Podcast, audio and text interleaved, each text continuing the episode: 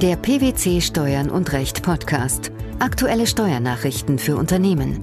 Informativ, kompakt, verständlich. Herzlich willkommen zur 197. Ausgabe unseres Steuern und Recht Podcasts, den PwC Steuernachrichten zum Hören. In dieser Ausgabe beschäftigen wir uns mit folgenden Themen. Beginn des Gewerbebetriebs der Obergesellschaft einer doppelstöckigen Personengesellschaft. Wertpapierleihe, wirtschaftliche Zurechnung bei Wertpapiergeschäften. Besteuerung von Erträgen aus schwarzen Fonds mit Sitz im Drittland.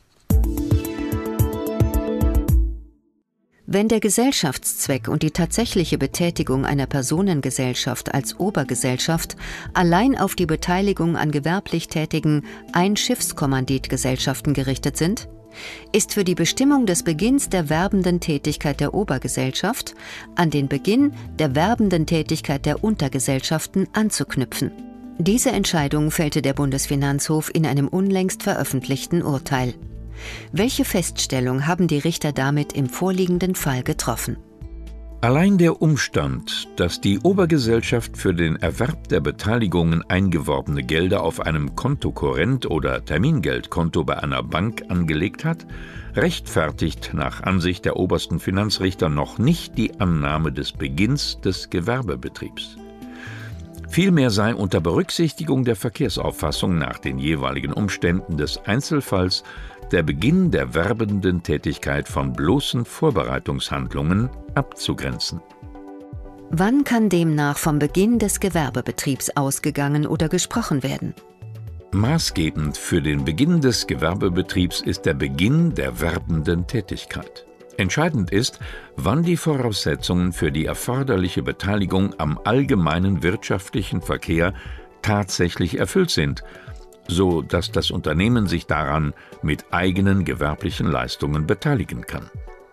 Zu den bloßen gewerbesteuerrechtlich noch unbeachtlichen Vorbereitungshandlungen werden zum Beispiel die Anmietung eines Geschäftslokals, die Errichtung eines Fabrikgebäudes oder eines Hotels, mit dessen Betrieb erst nach dessen Fertigstellung begonnen wird, und ähnliches gezählt.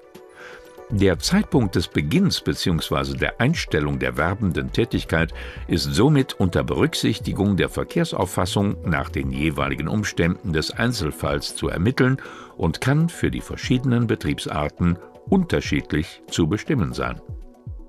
Nach Aussage der obersten Finanzrichter ist die tatsächlich ausgeübte Tätigkeit entscheidend. Was hat es damit auf sich?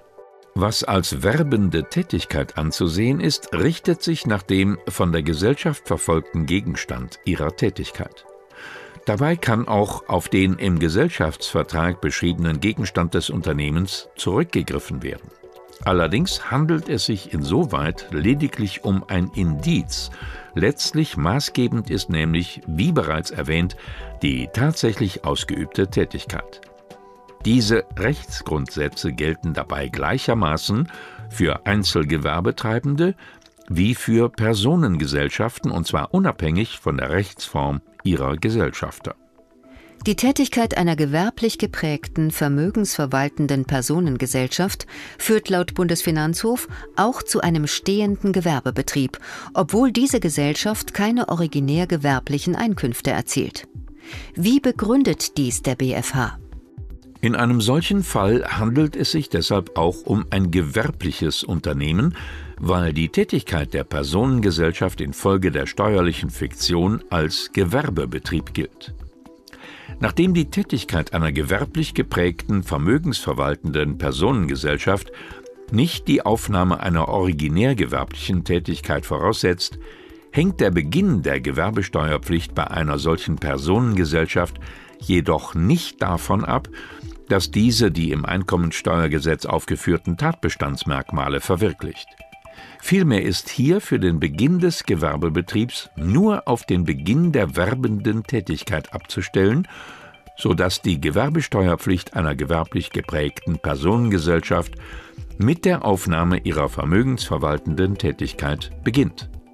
Was als werbende Tätigkeit anzusehen ist, richtet sich auch hier nach dem von der Gesellschaft verfolgten Gegenstand ihrer Tätigkeit. Mit Urteil vom 18. August 2015 hat der Bundesfinanzhof entschieden, dass das wirtschaftliche Eigentum an Aktien, die im Rahmen einer sogenannten Wertpapierleihe zivilrechtlich an den Entleiher übereignet wurden, ausnahmsweise und unter bestimmten Voraussetzungen beim Verleiher verbleiben könne. Mit aktuell veröffentlichtem Schreiben nimmt das Bundesfinanzministerium zur Anwendung der Grundsätze dieses Urteils nunmehr Stellung. Worum handelt es sich genau bei einer Wertpapierleihe? Bei der Wertpapierleihe handelt es sich um ein Sachdarlehen, bei dem der Darlehensgeber verpflichtet wird, dem Darlehensnehmer eine vereinbarte vertretbare Sache zu überlassen. Der Darlehensnehmer ist zur Zahlung eines Darlehensentgelts und bei Fälligkeit zur Rückerstattung von Sachen gleicher Art, Güte und Menge verpflichtet. Die Wertpapiere werden gegen ein Entgelt zu vollem Eigentum und zu freier Verfügung überlassen. Im Gegensatz sind dem Darlehensnehmer als zivilrechtlichen Eigentümer die im Rahmen des Darlehens übereigneten Wertpapiere auch wirtschaftlich zuzurechnen. Maßgeblich ist hierfür die Ausübung der tatsächlichen Herrschaft in der Weise, dass er den Darlehensgeber im Regelfall für die gewöhnliche Nutzungsdauer von der Einwirkung auf das Wirtschaftsgut wirtschaftlich ausschließen kann. Trotz des Übergangs zivilrechtlichen Eigentums auf den Darlehensnehmer spricht für eine wirtschaftliche Zuordnung der Wertpapiere beim Darlehensgeber wenn die Wertpapiere über einen kurzen Zeitraum, das heißt einer Haltedauer von weniger als 45 Tagen, über den Dividendenstichtag hinaus übertragen werden oder die Eigentümerposition des Darlehensnehmers als rein formaler erscheint. Welche Kriterien sprechen demnach gegen eine Zurechnung beim Darlehensnehmer? Hier sind folgende Kriterien zu nennen.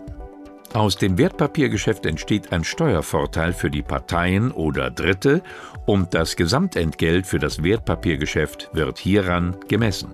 Das heißt, dem Darlehensnehmer entsteht kein Liquiditätsvorteil aus einer Vereinnahmung und Verausgabung der mit dem Wertpapiergeschäft getätigten Zahlungen. Die Ausübung des Stimmrechts wurde vertraglich ausgeschlossen oder eingeschränkt.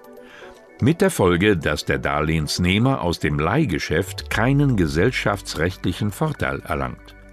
Dies gilt auch dann, wenn es dem Darlehensnehmer auf die Ausübung der Stimmrechte nicht ankommt und dem Darlehensnehmer kann jederzeit oder mit nur kurzer Frist, beispielsweise innerhalb von drei Bankarbeitstagen, die Rechtsposition aus dem Wertpapiervertrag entzogen werden. Ungeachtet dieser Kriterien spricht für eine Zuordnung beim Darlehensnehmer, wenn er aus dem Wertpapiergeschäft und den damit zusammenhängenden Geschäften vor Steuer einen wirtschaftlichen Vorteil zieht und das zivilrechtliche Eigentum vor dem Dividendenstichtag übergegangen ist. Für wen hat das Schreiben Gültigkeit? Das BMF-Schreiben ist in allen offenen Fällen anzuwenden. Im dritten Beitrag unseres heutigen Podcasts geht es um die Besteuerung von Erträgen aus sogenannten schwarzen Fonds mit Sitz im Drittland. In einer aktuell veröffentlichten Entscheidung bezog der Bundesfinanzhof nun Stellung zu den Grenzen der Vorlagepflicht von Rechtsfragen an den Europäischen Gerichtshof. Was hat es damit auf sich? Wenn eine Rechtsfrage zwischenzeitlich durch den Europäischen Gerichtshof entschieden worden ist und sich der später erkennende Senat dieser Rechtsansicht anschließt, kann ein Senat des Bundesfinanzhofs ungeachtet früherer abweichender Entscheidung eines anderen Senats zu einer bestimmten Rechtsfrage ohne Anfrage bei diesem Senat oder ohne Anrufung des Großen Senats des Bundesfinanzhofs in der Sache abweichend entscheiden. Worum ging es im entschiedenen Fall? Im entschiedenen Fall ging es um die Besteuerung von Erträgen aus sogenannten schwarzen Fonds mit Sitz in Drittland und der Vereinbarkeit der hierzu einschlägigen Regelungen im Auslandsinvestmentgesetz mit dem Unionsrecht.